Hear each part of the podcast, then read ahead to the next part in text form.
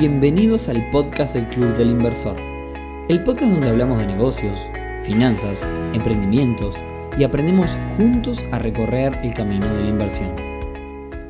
Bienvenidos a un nuevo episodio del podcast del Club del Inversor temporada 2021. Hoy viernes 7 de mayo cumplimos 50 episodios, 50 semanas compartiendo experiencias, 50 semanas contando historias, 50 semanas hablando de inversiones, pero sobre todo 50 semanas disfrutando lo que hacemos. Y esto es siempre, como decimos, gracias a ustedes. Y hoy, para celebrar el episodio número 50, tenemos un invitado especial, sino el invitado estelar de este podcast, que es mi compañero de cruzada, mi amigo Rodrigo Álvarez.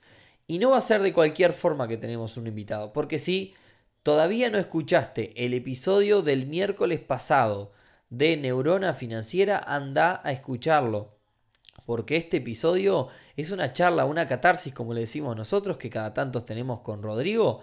Es una charla muy interesante que tuvimos sobre el tema de los mitos y verdades a la hora de emprender, sobre las cosas que quizás vemos que no, nos hacen enojar respecto al mundo del emprender y su relación con valga la, redundancia, con, la, con, el trabajo relacionado con la relación de dependencia. Entonces, si no escuchaste todavía el episodio anterior del miércoles pasado Neurona Financiera, anda a escucharlo, porque este es un episodio en dos partes. Y esta charla, esta catarsis, comenzó primero en Neurona Financiera. Por supuesto que si nos escuchás de forma atemporal, es decir, no tenés ni idea en cuál es el miércoles pasado, anda al podcast de Neurona Financiera y busca el episodio número 147. Allí es la primera parte de esta entrevista, esta charla, más que entrevista, esta charla.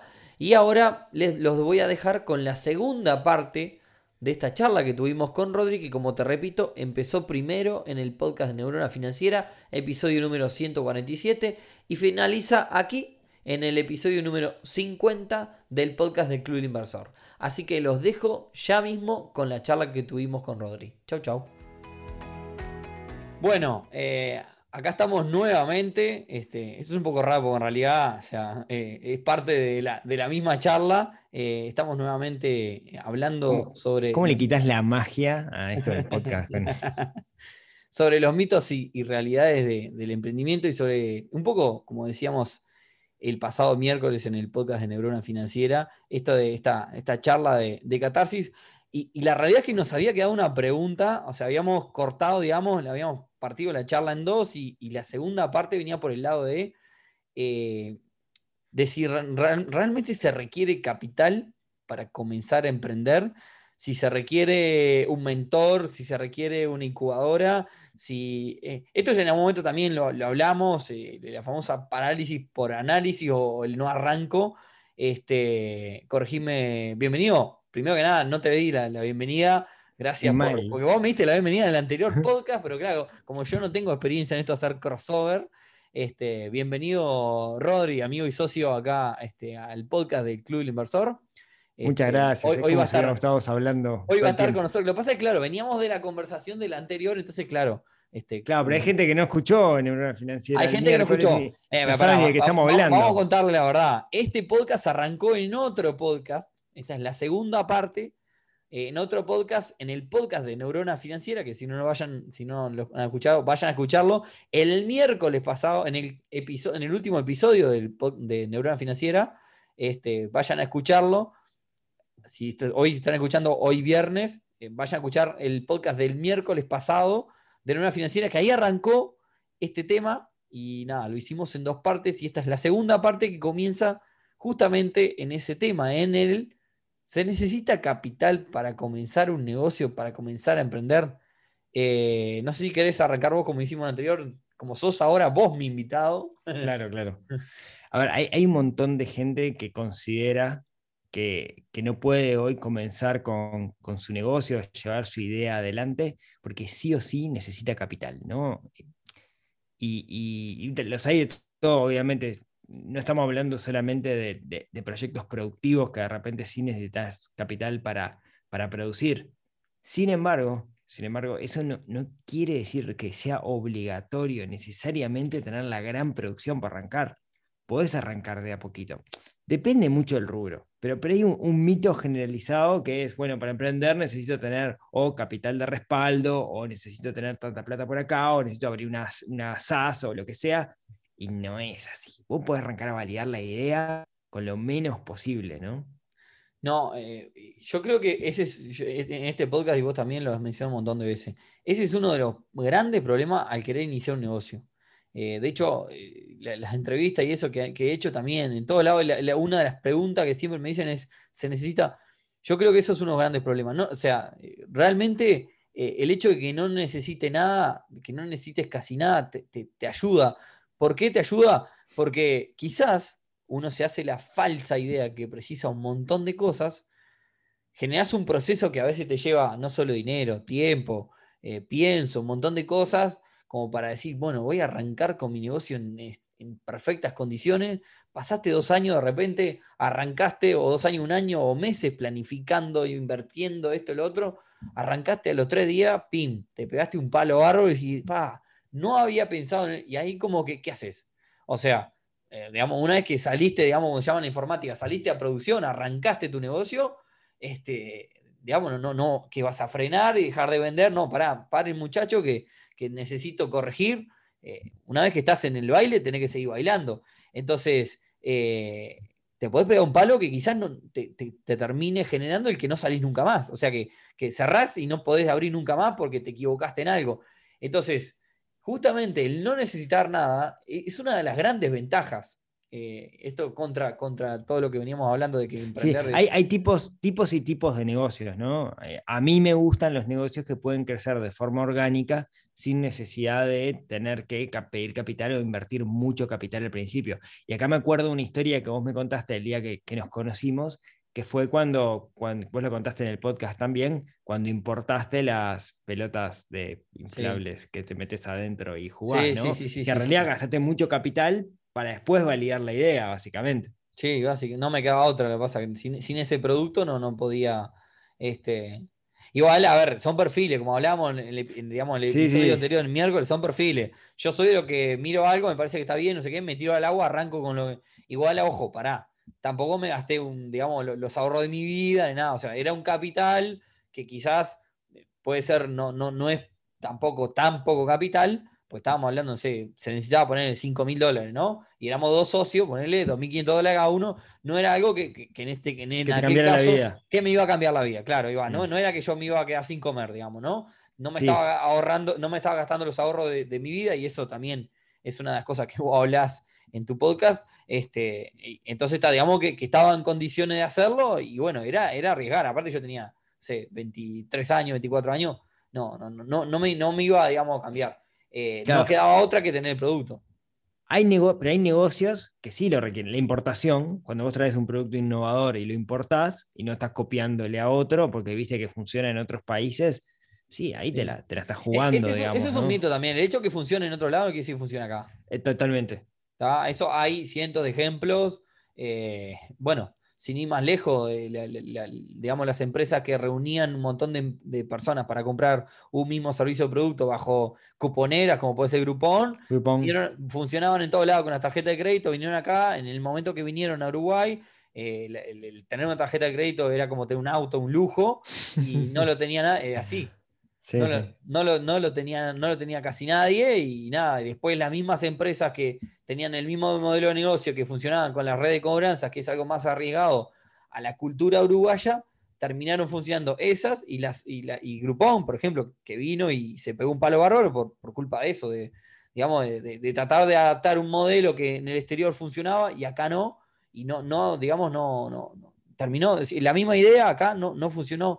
Y eso es un poco lo que me pasó en aquel caso, que, digamos el producto en otros lados se utilizaba con un fin, y acá tenemos la idiosincrasia que jugamos en un deporte como el fútbol, que está tan pegado a nuestra cultura, en donde queremos matar al otro y le queremos ganar a toda costa, no, somos muy pasionales en sentido, tanto la gente, o sea, el, Río de la Plata en general, Argentina, Uruguay y demás, Brasil también, somos muy como pasionales en ese sentido y esto estaba arraigado derecho, era jugar al fútbol de otra manera y reventaban el producto unos contra otros y de hecho, bueno, ahora no sé si queda, ni, creo que no queda ni una sola empresa que lo haga, digamos, como para eventos o cumpleaños, porque, porque la forma en que la gente trata el producto este, no, no, no, no, escala porque el producto se rompe muy seguido y tal. Los que veo ahora son comerciales de televisión, digamos, eventos, cosas puntuales, como muy, muy, muy sencillo de, trabajar. Y bueno, nada, o sea, este ese es otro mito. No todo lo que funciona afuera funciona acá. No, tengo, este de hecho se me ocurren mil ejemplos. En Europa, por ejemplo, es común que los lavaderos sean desatendidos, ¿no? O sea, vos hay un local chiquito y tenés máquina y secadora y vos vas, este, metés la tarjeta de débito en el propio, en el propio lavarropa, metés la ropa, esperá, o volvés dentro de media hora y después vas y la sacás. Este. Eso acá, y abierto 24 horas, ¿no? Sí, sí, sí, este, sí. Esto acá claramente no funcionaría. No. Eh, tendría gente durmiendo dentro del lavadero. Pero bueno, eh, para no irnos de tema, estamos hablando de si se precisa capital o no. La realidad es que no. De hecho, hay un libro que yo siempre recomiendo, vos también lo, has mencionado, que se llama Lean Startup de Eric Rice, Este, que un poco habla de este tema. Es una buena lectura. Yo en el podcast pasado respondí preguntas y hablé sobre el tema. Es una buena lectura si están arrancando con un negocio, porque básicamente lo que quiere dejar el mensaje de ese libro es ese. Es este mensaje que estamos hablando. Es, no precisas nada, es, ¿querés arrancar con un negocio? ¿Cuál es la forma de arrancar con un negocio? Arrancando, listo. Eh, haciendo algo, o sea, eh, vas a vender un producto o servicio, bueno, vende uno, eh, intenta vender el servicio, hace una encuesta entre, entre tus vecinos, a ver, entre tu cuadra o tu pueblo, a ver si, si te lo comprarían o si te, realmente te lo llegan a comprar. no pienses que, o sea, si realmente no, puedes venderle a la gente de tu barrio, ¿por qué vas a venderle a la gente de tu ciudad? O, digamos, ¿por qué el, negocio funcionaría en grande si no funciona en chico? Trata de, comenzar con, lo mínimo. De hecho, a una de las empresas que tengo le puse Lean Business Group, justamente buscando, porque es un poco la filosofía que, intentamos eh, seguir. Eh, nada, y fue un poco la filosofía con la que comenzamos este club inversor. Totalmente. o sea, comenzamos así, arrancamos. Un día dijimos, tenemos tu idea, ¿qué, hacemos? Agarramos amigotes y les avisamos si les interesaba. Eh, pero armamos, ¿cómo fue? Armamos una web. Este, sí. Y, nada. La, hice yo en un fin de semana, la hice yo en un fin de semana estando en México. Sí, sí, por eso te digo, me, acuerdo que fue una reunión muy rápida, como, como la de hoy, que estamos charlando así, fue tipo medio catarsis. Che, vamos con esto. Lo veníamos mm. obviamente hablando, pero me acuerdo que fue una reunión rapidísima y dijimos, está, eh, me dijiste, yo arranco la web, listo, arrancaste la web, le avisamos, digamos, a la, como lo llamás vos, a los círculos de confianza, a, a los amigotes, vimos que entre los amigotes funcionó, empezamos a tratar de, que le llegue a, círculos un poco más externos, cada vez más, más afuera, hasta que empezó a llegar a desconocido. Después los tiramos, en el, lo hablamos en el podcast, después creamos este podcast y así fue como creciendo, siempre de alguna forma, esto está bueno para quienes nos están escuchando, siempre de alguna forma validando todo el tiempo, porque a ver, arrancamos con los amigotes, los amigotes nos dijeron algo.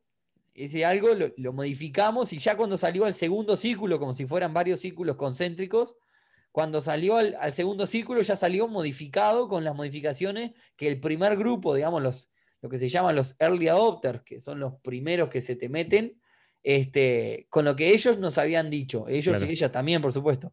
Y, y después, eh, los del segundo círculo nos, nos incorporaron, digamos, aprendizaje para el tercer círculo, digamos, para ir agrandando. Y, bueno, y después que ya teníamos un montón de personas, largamos esto, esta metodología de ir como todo el tiempo, cada tantos meses, encuestando de forma anónima a socias y socios para que este, nos digan qué, qué es lo que Y fuimos validando todo el tiempo. Pero acá lo importante, siempre con el emprendimiento funcionando. O sea, nunca dijimos, oh, bajamos las persianas este, y, dejamos de trabajar porque, yo qué sé, tenemos mal eh, la forma de pago de, los socios. No, es, bueno, de mientras seguimos así, si no te podemos cobrar, te, seguís, adentro, no te vamos a echar y, listo, cuando te podamos cobrar, te cobramos y así. Exacto. Este, y ese es un, un poco el mensaje. Y después respecto, perdón, perdón, que si querés hacer un comentario. No, no, quería justamente tu opinión sobre, sobre los mentores que hay en la vuelta, que está lleno de coach de emprendedores. Eh, bueno, a ver, eh, uno, a ver, hay gente que le gusta esto y, realmente, eh, nada, se, digamos, trata de acompañar a otros emprendimientos y, de alguna forma entiendo yo que se le llama la figura del coach este, a esta persona, que de, alguna forma esta persona que, acompaña el procedimiento, ¿no? Eh, el, tema es que también se llenó de coach y, nada, y, bueno, la realidad es que eh, he visto, he visto de los dos casos, ¿no? He visto gente grosa que sí está, este loco levantó, eh, loco, loca, ¿no? Levantó este, este emprendimiento, esto otro, hizo todo esto y tiene toda la experiencia, o, quizás dentro de este rubro tuvo todo este camino, ¿no? Pero también después tener gente que sí, pa, yo qué sé, este, esta persona nunca... No le ganó a nadie. No, claro, no, no, a mí no me gusta ofender ni ser, digamos, a nadie, pero también tenés esa persona que eh, no sé, esta, esta persona ni siquiera, nunca tuvo, ni siquiera abrió su propia empresa y me está de alguna forma intentando, eh, digamos... Sí, eh, dar, dar cátedra de qué es lo que tengo que hacer. Claro, de qué es lo que tengo que hacer. O sea, eh, yo no digo que haya que pegarse el palo para poder, este, cuando digo pegarse el palo, perdón la forma de hablar porque estamos, es una catarsis, es una charla entre amigos esto, ¿no? Pero digo, cuando digo pegarse el palo, digo, de, haber, de haber fracasado en un montón de cosas como para, como para como para dar cátedra de nada. Este, yo creo que incluso hasta para dar cátedra de algo necesitas un camino que, ni siquiera, o sea, que, no, ni siquiera yo me siento en, en, algunos rubros donde llevo años, me siento capaz de eso, ¿no? De hecho, nosotros un poco en el Club Inversor, eh, pese a que hay gente que, nos dice, ah, yo me, encanta lo que dicen y demás, nosotros siempre decimos lo mismo. Nosotros somos pares de todo el mundo, no la sabemos todas ni cerca, eh, nos hemos pegado un montón de palos eh, en muchas cosas las aprendimos lamentablemente teniendo malas experiencias. Este, y, somos una comunidad de pares donde, donde todos aportamos. Y en ese todos aportamos es donde sale el valor. Claro, este, hay, algo que eh, es súper resaltable, ¿no? Es, eh, capaz que en, el club inversor hay alguien que nunca en su vida compró una acción o algo, un mecanismo financiero pero de repente es muy bueno con negocios inmobiliarios. Y sí podría llegar a dar inclusive cátedra en negocios o emprendimientos inmobiliarios. Y, y, ahí ese es el valor de la comunidad, ¿no? Que se genere una comunidad donde la gente esté afín a dar una mano, eh, explicarte cosas eh, y, eso, no, hay una figura, en, el, caso particular del club inversor, no hay una figura del mentor, ¿no? El, loco que es el salado que la tiene clara. Nosotros nunca quisimos correr esa figura, desde el día uno dijimos, nosotros somos mortales igual que ustedes, este, armamos esto, pero es para, también para aprender. Y yo aprendí un montón. No, no y sí, sin duda. Y, y para, me pasó el agua por arriba en mil cosas. Uf. Eh, este, nada, eh, los jueves que hacemos preguntas en el Instagram, mucha gente pregunta sobre cosas y digo, termino después escribiéndole y más, porque me gusta un montón intercambiar mensajes con, con todos los que nos escuchan y nos siguen. Digo, yo de esto no tengo ni idea. Eh, si querés, déjame que te averiguo, pregunto y más, veo qué onda, pero la verdad no tengo ni idea. Este, también yo creo que eso en algún momento se valora, ¿no? Porque también está como, así como estaba bastardeado eh, todo este, este mundo y hay un montón de, digamos, de humo. Es así, hay un montón de humo, no, no, hay, otra, no hay otra forma de decirlo también hay como una, ese mito de que se necesita eh, un coach, una figura como para que me acompañe. Si no tengo nadie que me acompañe en el proceso, no puedo. Eh, a ver, si yo necesito a alguien que me acompañe por el lado de que me siento solo, a ver, eh, tenemos, tenés comunidades, un montón, tenés amigos y amigas que te, vos, mirá, amigo o amiga, estoy haciendo esto eh, ¿Qué te parece? ¿Cómo la ves? Preguntale a cualquiera. Muchas veces la, opinión con sentido común es el mejor coach que podemos tener. O sea, la, opinión de, fulanito que, está por fuera de todo lo que estamos haciendo. ¿Por qué? Porque además tiene otra óptica totalmente diferente, lo ve desde afuera. Nosotros de adentro, eh, de mundo, desde el punto de vista de emprendedor, lo que queremos hacer es, darle para adelante. Y de repente vemos tremendo obstáculo adentro, adelante digo, y, y somos necios y no queremos hacer como que ahí no está. Porque es así, eso también pasa.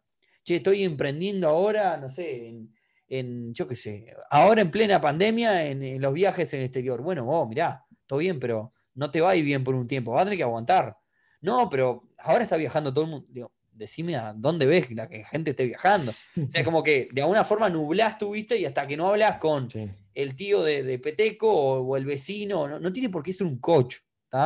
Eh, vos hablabas en algún momento de una figura que está bueno que llama el, el, accountability partner para el, del lado de, digamos, de, por, el lado de las cuentas, creo que era lo, lo veías vos. De, de las cuentas sí, para todo, ¿no? Es alguien a quien le, rendís cuenta de algo, ¿no? ¿qué, qué, qué te hacer esta semana? Bueno, yo esta semana en mi emprendimiento tengo que validar la idea, tengo que hacer cinco entrevistas a personas para contarles mi producto o servicio y que me digan si les sirve. Bueno, ¿cuándo lo vas a hacer? Esta semana. Ok, perfecto. Semana siguiente, misma reunión y cada uno juega a Contability Partner del otro. Claro. hiciste las cinco de reunión. Pa, no, sabes que no, vos te habías comprometido conmigo. Cuando te comprometes con otra persona es mucho más probable que lo hagas. Pero sin ir más lejos, yo no soy tu coach ni vos sos mi coach. ¿Y cuántas mil veces me dijiste vos, mirá, me pasa esto, no sé qué, qué te, qué te, parece que hago? Eh, y, nada, es una forma de compartir un comentario con alguien. ¿Está mal? No, no está mal. ¿Esa figura se necesita? Sí, probablemente se necesita porque en este mundo de emprender se necesita apoyo porque la realidad es que eh, es muy montaña rusa, eh, es muy, hay momentos que nos sentimos que, la rompimos y hay momentos que nos sentimos que somos miserables y esto que hablábamos creo que en el podcast anterior, digamos, en Neurona Financiera, hace un ratito, de, que, de que hay momentos que, que, que, realmente eh, la pasás mal y decís, pa, ¿por qué no estaría trabajando en una relación de dependencia? Capaz que ganando, yo qué sé, un poquito menos o incluso ganando lo mismo, pero eh, hasta altura no estaría complicándome la cabeza a las 11 de la noche pensando cómo voy a resolver este problema que mañana eh, es un incendio y necesito mm. sí o sí apagarlo. Este, y, y tal, quizás. No, no, sí, sí, sí, sí, No, una de las cosas que, que, a mí me pasa con esto de los, de los mentores esto, es bien personal, ¿no? Pero muchas, eh, hoy, hoy existe acá en Uruguay hay muchas eh, incubadoras o aceleradoras o empresas privadas o públicas o, relacionadas con el ámbito académico que buscan ayudarte, ¿no? Y la forma que tienen de ayudarte usualmente es te ponen un montón de herramientas que están buenas, o de repente tenés un contador con el cual puedes hablar, tenés alguien que sabe mucho de marketing digital con quien puedes hablar y te puede tirar piques, etcétera, y te ponen como un mentor. Y, y, es parte también, digamos, parte de un proyecto país en el que se quiere que haya muchos emprendedores, entonces a nivel estatal, digamos, se, pone mucho hincapié en esto. Entonces se necesita gente que esté, que esté tutoreando, ¿no? que esté, sea mentor de emprendedores. Y yo lo que veo ahí es que esos mentores de emprendedores son académicos, o sea, los contratan por currículum y no por experiencia, los contratan por lo que estudiaron y, no porque realmente emprendieron. Entonces tenés un montón de mentores que teóricamente saben emprender y si algo tenemos claro es que en emprender la teoría y la práctica son totalmente distintos. Yo tenía un, gran maestro que tuve siempre decía, los planes de negocio o las planillas, vos las torturás lo suficiente y dicen lo que vos quieras. Sí, sí, sí. es así, es, la diferencia entre la teoría y la práctica. Yo pasé, yo pasé, por, por experiencia por dos incubadoras. Lo que puedo decir a nivel personal de, digamos, de lo que es mentores incubadoras, es que es una gran compañía, eso es cierto, es una gran compañía, eh, es una gran forma de quizás emprender si no tenemos ni idea y si de repente nos pica el bicho de si queremos arrancar, si no tenemos ni idea y queremos, o sea, más que nada si no tenemos entorno de. Pues si querés invertir, sos socio del club inversor, eh, estás, eh, estás todos los días con esto atrás de esto, tenés un montón de, digamos, de, por todo lado, ¿está? Sos emprendedor, estás metido dentro de 50.000 círculos relacionados a este tema. Ahora, venís, como se llama de, también informática, de outlier, digamos, de fuera de totalmente del mundo, ¿no? Y, no tenés ningún contacto y nada. Por eso yo siempre digo que una de las mejores cosas es tener una red de contactos de, lo que a vos te guste hacer. Eso es lo más importante. Entonces, si estás muy por fuera del tema y no tenés ni idea y, quizás tenés hasta miedo, porque normalmente, también es, es normal el miedo ese, está bueno porque es una compañía, pero eh, también hay que tener en cuenta eso que vos decís, Rodri. ¿no? Las personas que te van a ayudar no se las saben todas, ni, ni son gurúes, ni nada. Eh, es un proceso que, nada, que también el hecho de. Generalmente las incubadoras suelen estar atadas, porque es su forma de financiamiento, a los fondos que, el Estado, digamos, otorga. Es, una, es, digamos, la forma en que, con la cual sobreviven, digamos, es, es así. Este, a, los fondos que, que, otorgan el Estado, ¿no? Entonces también van a querer orientarte a, ir hacia, hacia, el lugar. ¿Está mal? No, no está mal. Está bien porque es una de las formas que vos vas a lograr que tu emprendimiento sobreviva por un tiempo. Porque, digamos, yo ahora estoy haciendo con las manos una grafiquita, digamos, que, que en realidad eh, comienza hacia abajo del cero, o sea, vos arrancás perdiendo y después en algún momento pasás del cero para adelante.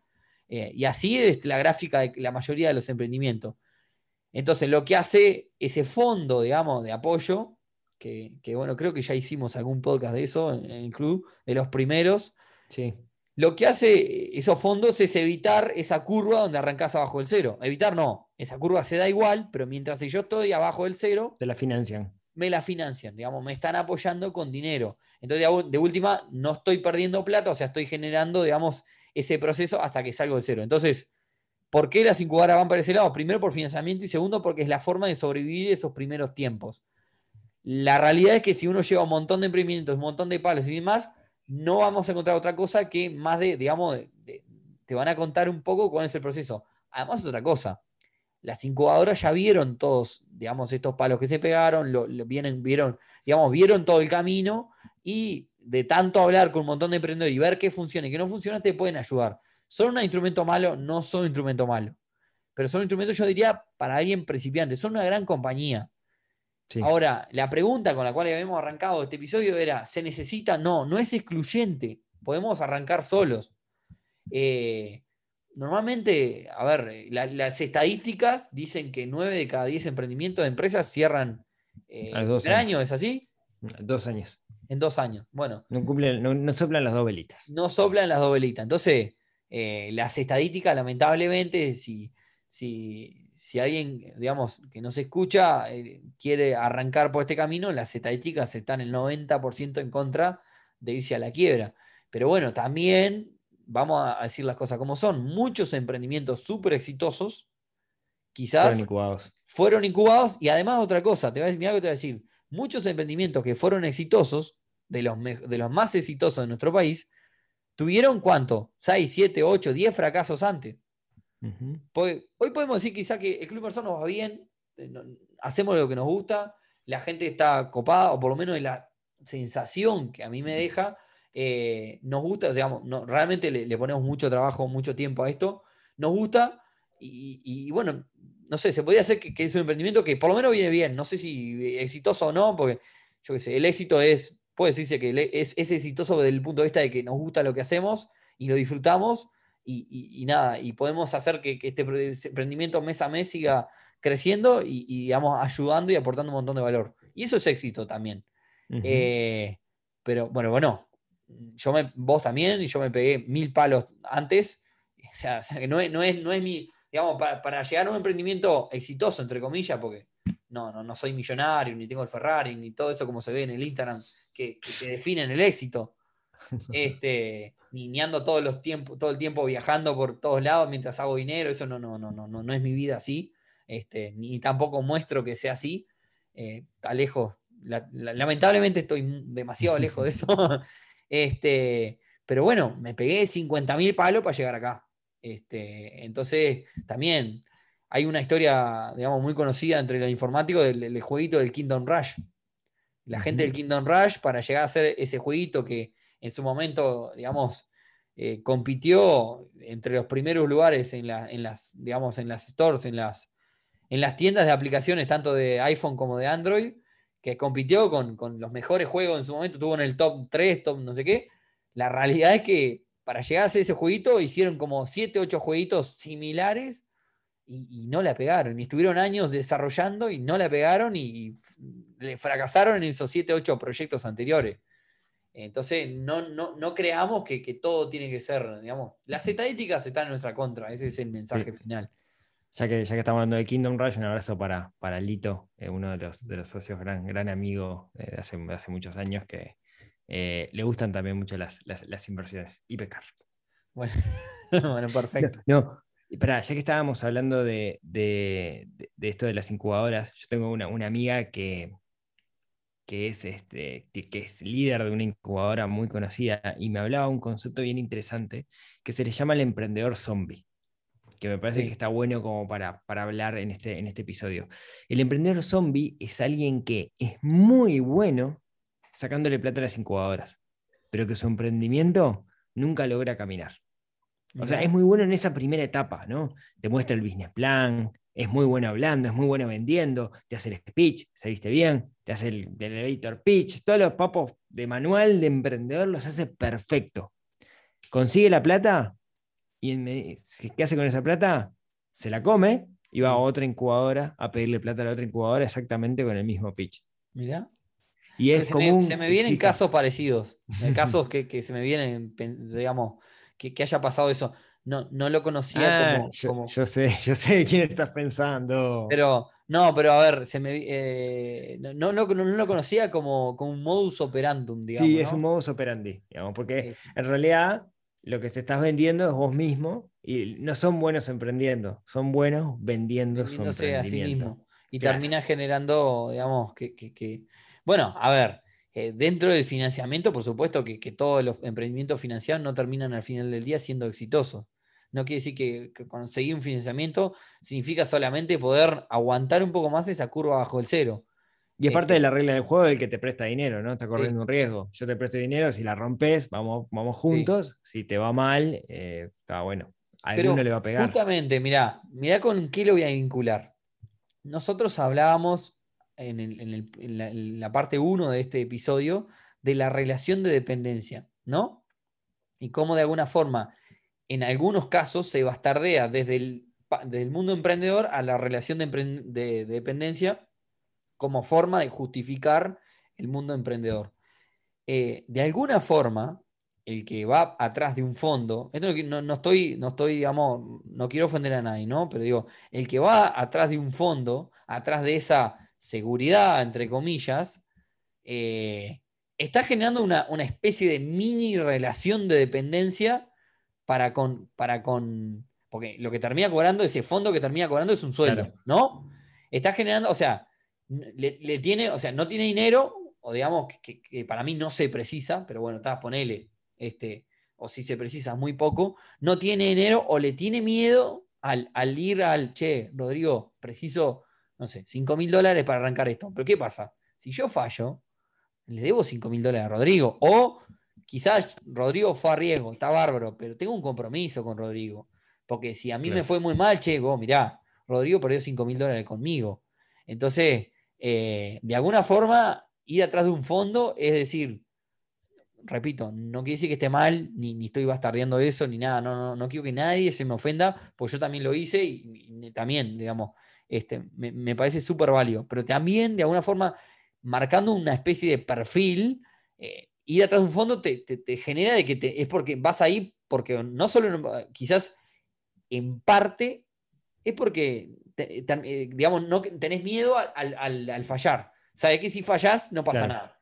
Exacto. Generás una especie de, mini relación de dependencia. ¿Qué es lo que pasa en una relación de dependencia? ¿Qué pasa? En mi empresa, en una empresa comercial, y yo tomo una decisión y fallo, voy a seguir cobrando el dinero. Entonces, también, ¿no? Eh, el ir por fuera del todo, y esto, repito, no es dar para adelante ir solo por fuera, además, hacerse el, galán, ni, ni, el gorila, porque yo voy por fuera y, me tiro al agua, eh, también te, genera una responsabilidad, que muchas veces esa responsabilidad y ese compromiso hace que salgas adelante. Conozco un montón de casos que, que como se, sin ir más lejos, hablamos nosotros de un montón de, inversiones. Voy a compararlo con tener una cuenta demo y tener la plata tuya. ¿No es lo mismo? Cuando tenés una cuenta demo en, una, plataforma de trading, ¿no ganás? Ganás. Porque no, no tenés el aspecto psicológico. Cuando haces trading con tu plata, ¿no te pasa de que de, que de repente, como me pasó a mí, te, te pegás tremendos palos porque es tu plata y ahí ya tenés miedo porque ahí estás jugando en la cancha de verdad. Y hasta que no jugás en la cancha, sabés que llega un momento, estás abajo. En el caso del emprendimiento, sabés que no te queda otra que meter y meter y meter porque no salís. A mí me está pasando, yo comencé un emprendimiento hace poquito, también dentro del rubro gastronómico, y me está pasando de que estamos en un momento complicado y no, está, y no estoy llegando ni siquiera al empate. Es decir, hoy estoy perdiendo dinero y estoy metiendo como loco para llegar a ese empate para por lo menos decir, no, no pierdo más dinero. Y no me queda otra. O sea, no, no es acá, no hay nada, o sea, acá tengo que sí meter o meter, o sea, no hay otra forma. Y de alguna forma, el perder plata me está haciendo cada vez meter más. Claro. O sea, el, digamos, el pasarla mal, para que vean todo lo que nos escuchan, que nadie se las gana todas, el pasar mal, de alguna forma te hace, te hace sacar ese, digamos, esa fuerza interior. Esa rebeldía interior. Esa rebeldía y meter, si tengo que hacer algo, porque tengo que hacer algo, porque no hay otro camino. Este, y bueno, nada, no, no, quiero seguir, digamos, callarme eh, desmayado porque, digamos, haciendo catarsis porque se va, se va largo, si no. No, creo que, entonces yo tengo como que vamos entre los dos como una hora y veinte de, podcast, así que vamos a tener que dejarla por acá. Porque vamos a tener que dejarla por acá, sí, lo hacemos en, dos partes. Espero, para, espero que les haya gustado a todo el mundo la charla. Eh, perdón si es una informalidad, eh, porque de alguna forma siempre nuestras charlas son, son informales. Pero, pero creo que estas catarsis, yo creo que te ayudan a vos, Rodri, me ayudan muchísimo a mí y le ayudan a la audiencia también. Este, que por eso es que nos estamos grabando mientras charlamos. Este, Así que nada. De hecho, la recomendación es que tengan este tipo de charlas con, con, amigos, con conocidos, con gente que tengan perfiles similares o perfiles distintos que siempre aportan un montón de valor. Esta es una, una charla con, con, Nico, pero hemos tenido muchas de temas personales, eh, de temas negocios, de temas relaciones, y siempre nos termina aportando. Así que eh, todos los que nos escucharon hasta ahora, bueno, yo soy el invitado en este podcast, pero todos los que nos escucharon hasta ahora, muchas gracias. Nada, eh, gracias a, todos por, escucharnos, espero que no se haga medio largo. Quizás esto es de los podcasts que tenés que, sentarte un cachito, porque hay gente que no se escucha de trayecto del auto, el mío son de 15 minutos, a veces te extende un poco más, y, y, la gente no se escucha hasta hasta el trabajo en el trayecto que va y, nada, este, espero que, nada, que les haya aportado. Y muchas gracias, Rodri, por convocarme para hacer este crossover que para mí es eh, algo medio nuevo. Y esperemos que, funcione y que les vaya bien. Y, nada, este, gracias por haber participado de este podcast, que justamente vos arrancaste en el podcast 01, digamos. Este es el episodio número 50 del Club Inversor, o sea, estamos llegando a una especie de hito. Y en el 100, por supuesto, que, que un tiempo que vamos a, vamos a participar de nuevo este, en, este, este podcast del Club Inversor. Así que nada. Qué bueno. Bueno, feliz cumple podcast o lo que se diga. Sí, bueno, es 50, yo qué sé, no sé. se viene el año, pará, se viene el año. Se viene el año, se viene el año. Vamos a ver qué hacemos para el año. Grandes sorteos. Sí. qué compromiso. Nada, eh, gracias a todos por, escucharnos y, nada, nos vemos el próximo viernes en el podcast del Club del Inversor. Que pasen muy buen fin de semana. Chau, chau. Gracias, Rodrigo.